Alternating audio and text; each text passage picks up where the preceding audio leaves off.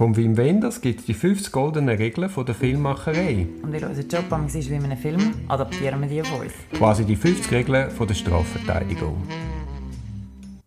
Damit sind wir beim Wim Wenders. Mhm. Der hat die 50 goldenen Regeln der Filmmacherei aufgestellt. aufgestellt.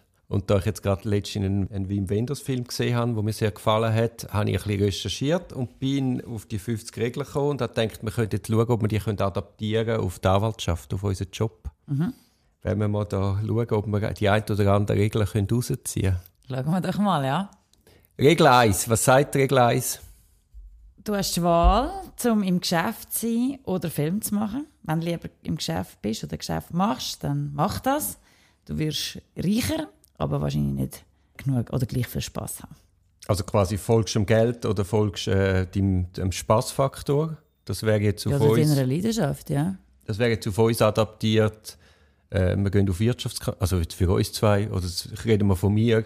Das wäre jetzt gewesen, der Weg in die Wirtschaftskanzlei oder im Strafrecht mit viel tieferen Ansätzen zu arbeiten. Ja. ja.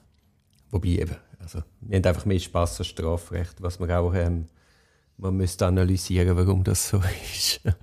ja, gut, vielleicht muss man klarstellen, die 50 goldigen Regeln von der Filmmacherei adaptiert auf uns zwei und nicht auf unseren Job per se, sondern auf uns.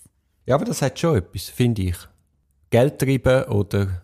Die Leidenschaft folgen. Eben, also der Leidenschaft ja. folgen. Ja, ja, ich meine, es ist ja super, wenn sich das kombinieren lässt, aber häufig ist es halt schon nicht so. Ja, und ich glaube auch, letztendlich, wenn du der Leidenschaft folgst und Freude hast, dann wird irgendwann auch das Geld an die Tür klopfen ich will jetzt nicht sagen, dass es auf alles, alles, alles zutrifft, aber ja, in der Regel wahrscheinlich schon. Dann äh, die Regel 2. Das ist eine für dich. Wieso meinst du? Einfach so, lies sie doch mal vor. Also jetzt bin ich gespannt. Äh, also wenn du nichts zu sagen hast, fühl dich nicht verpflichtet, so zu tun, als ob du es tätest. Ja. Also äh, Ja, das ist ja so ein bisschen die Frage, oder? Ich meine, das haben wir ja in der Anwaltschaft schon. Hast du eine äh, Eingabe oder Plädoyer über 800 Seiten oder versuchst du es so abzukürzen, dass es äh, Säck auf den Punkt kommt?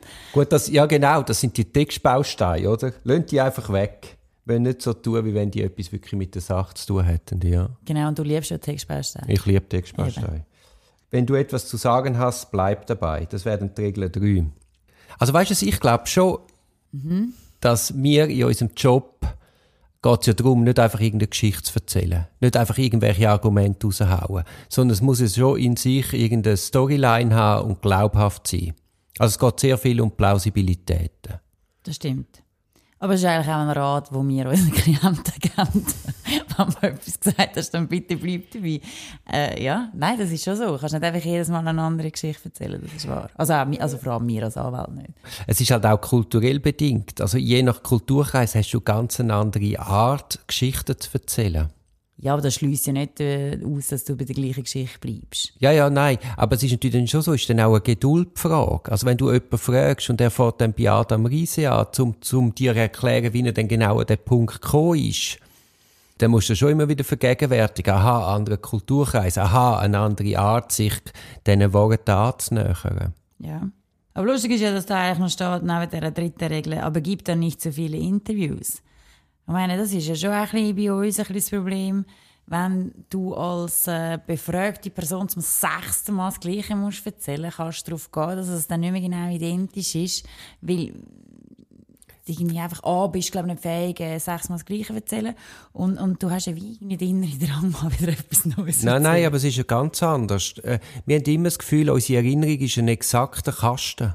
Aber es ist eben nicht ein Kasten. Je nach Umständen, je nach Tagesform, je nach Outputs von außen, tust natürlich auch wieder wird etwas anderes angeregt. Also äh, äh, eigentlich eine gute Story, wo eben nicht erfunden ist, die tut sich immer wieder durch neue Details auszeichnen. Ja, selbst schon. Aber es ist, wenn du zum, als Laie zum sechsten Mal das Gleiche gefragt wirst, hast du doch das Bedürfnis, dass anders, auch wenn es im Inhalt das Gleiche ist, du formulierst es anders zwangsläufig, vor allem bei unserer Protokollierungstechnik, wo ja dann auch immer jemand anderes dir gegenüber sitzt und es anders in seinen Worten aufschreibt. Eben. Und dann kann es dann plötzlich etwas anderes heißen, nur weil die Person es jetzt einfach mal anders formuliert hat. Ja, ja, genau. Und mit der Übersetzung noch mal tausendmal ja, schlimmer, weil du einen anderen Übersetzer hast, der dann auch noch meistens, sagen wir, in der Deutschkompetenz vielleicht auch nicht ganz immer auf dem gleichen Niveau ist.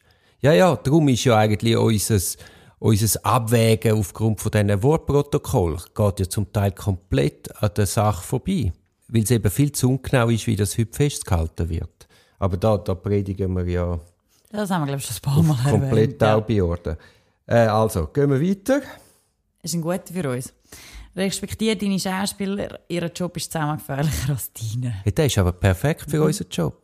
Äh, wir sind zwar in der Pflicht und es ist auch unsere Leidenschaft, das Maximum für sie rauszuholen, aber schlussendlich geht es um ihr Leben. Also bei ihnen geht es um alles und, und ja, Anführungs- und Schlussendlich ist es für uns ein Job.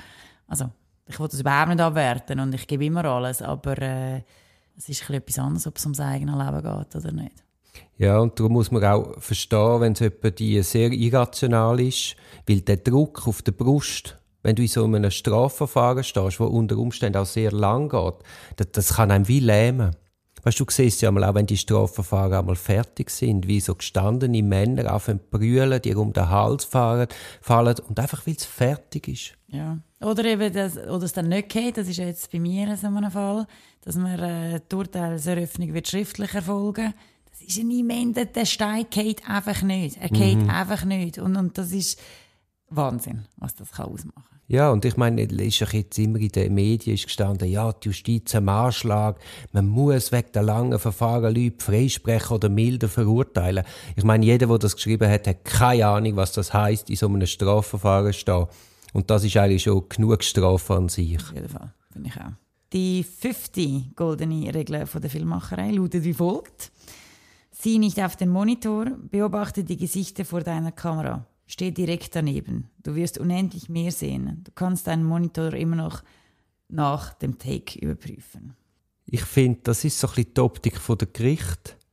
Sie haben einen Monitor. Sie haben nämlich nur den Monitor von dem Protokoll, vom Papier.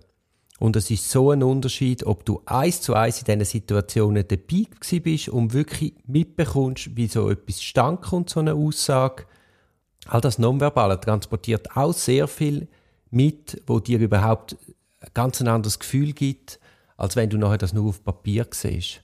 Und das Krasse ist, und nachher habe ich auch geschlossen, das Krasse ist eben, wenn es auf Papier ist, dann tut das äh, die Interpretationsmöglichkeit weiter, weil du eben all das Einschränkende vom Nonverbalen nicht hast. Und es blendet auch völlig aus, es braucht ja für eine Kommunikation immer mindestens zwei. Und das ist sehr abhängig von, von der, der auch fragenden Person, wie schlussendlich hinaus etwas rauskommt. Also ich bin bei dir. Also meine, das Gericht hat sicher ein Riesenproblem, was das anbelangt, weil es meistens nur einfach eine Befragung haben, die es live mitbekommen, wo sie selber die Frage stellen. Ja, wo und ja nicht häufig die Antwort... Also, Ja, erstens fragen sie meistens nur noch ab, was sie aus Akten haben. Die machen gar nicht mehr richtige Befragung. Das Zweite ist, es ist sehr viel später. Also die Erinnerung ist ja siebenmal überlagert. Und das Dritte ist, eine Gerichtsverhandlung ist derart das künstliche Setting. Also wie man jemals auf die Idee gekommen ist, in diesem Setting eine Wahrheit zu ermitteln, wo man jemanden derart ins Skiwerferlicht stellt, ist, ist auch nicht per se verständlich. Also es ist, glaube ich, mehr wie im alten Rom auf dem Tribunal. Es, es geht so um, um, eine, um eine Demonstration von einer Macht. Aber die Wahrheitsfindung, wenn dich wirklich an dem würdest orientieren müsste das Setting ganz anders aussehen. Aber ich meine, müssen wir alles über den Haufen rühren. Aber was ich eigentlich auch wollte sagen, das ist also nicht nur das Problem von, von der Gericht, sondern auch von, von der Staatsanwalt und Staatsanwältinnen. Ich meine, die haben ja auch wie einen Monitor. Also die Einzigen, die wirklich daneben dran stehen, sind wir.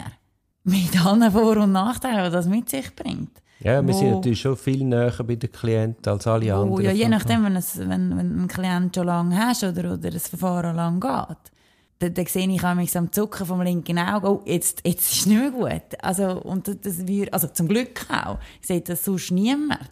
das ist auch wieder eigentlich ein Plädoyer für die Bedeutung der Verteidigung. Weil wenn du eben dich konsequent in die Rolle der beschuldigten Person eindenkst und versuchst, oder der kennt ja die Spielregeln per se nicht, der braucht ja eine Hilfe, dass er weiß, wie er seine Position im Verfahren geltend machen kann.